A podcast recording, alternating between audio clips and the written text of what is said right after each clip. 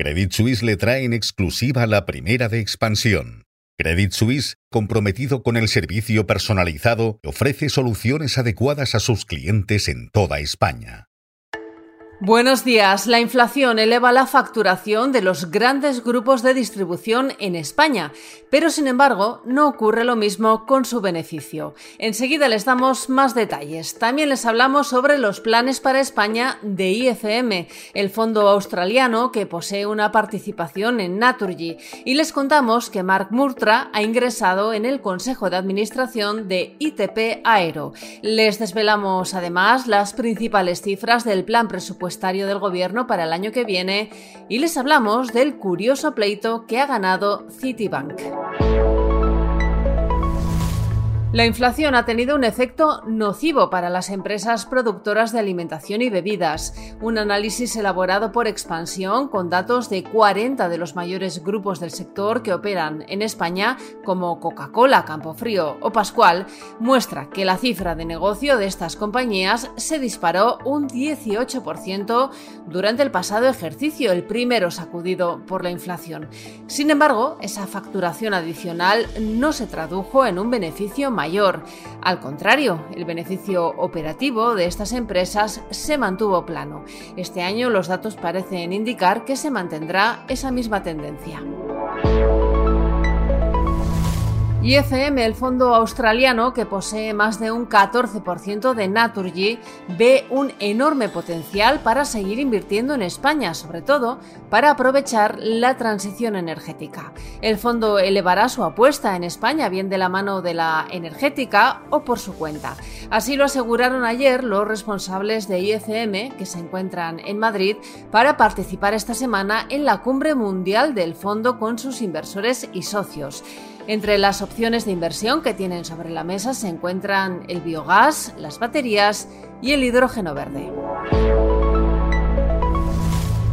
Marc Murtra, presidente de Indra, ha ingresado en el Consejo de Administración del fabricante vasco de motores de avión ITP Aero después de que el Grupo Español de Tecnología y Defensa haya cerrado la compra de una participación del 9,5% en el accionariado de la compañía por 175 millones de euros.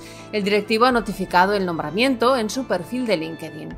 Está previsto que ITP Aero salga a bolsa a finales de 2024 o a principios de 2025.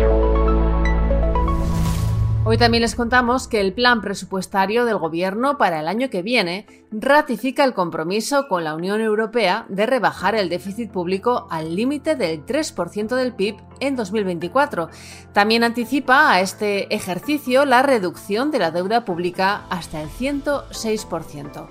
Además, hablamos sobre Citibank, que el banco ha ganado un pleito laboral contra un banquero que fue despedido por presentar una factura de gastos de café y bocadillos para su pareja y mentir sobre ello. Y hoy arranca en la Audiencia Nacional el juicio contra Iberdrola Generación por un supuesto delito contra el mercado y los consumidores relacionado con el presunto encarecimiento artificial de la luz en 2013. Es el primer proceso judicial contra una energética por tratar de manipular el coste de la electricidad. Hoy también el presidente de Rusia, Vladimir Putin, se reunirá en Pekín con su homólogo chino Xi Jinping en el marco del tercer foro de la nueva Ruta de la Seda y el presidente del gobierno en funciones, Pedro Sánchez, se reunirá con la comisión de su partido encargada de buscar posibles apoyos para la investidura. En la bolsa el IBEX 35 subió ayer un 0,59%. El selectivo recuperó los 9.300 puntos. Financial Times abre su edición de hoy con la guerra entre Israel y Hamas. Cuenta que Biden viajará a Israel mañana para demostrar su apoyo al gobierno israelí y para influir también en la búsqueda de medidas para proteger a la población palestina. Y el diario también publica una entrevista con Didier Reinders, que acaba de asumir la cartera de competencia, además de la de justicia.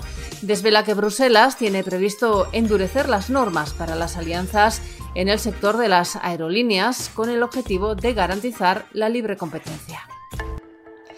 Estos son algunos de los asuntos que van a marcar la actualidad económica, empresarial y financiera desde martes 17 de octubre. Soy Amayor Maichea y han escuchado la primera de Expansión. Nos pueden seguir de lunes a viernes a través de expansión.com, de nuestras redes sociales y de las plataformas Spotify, iBox y Apple.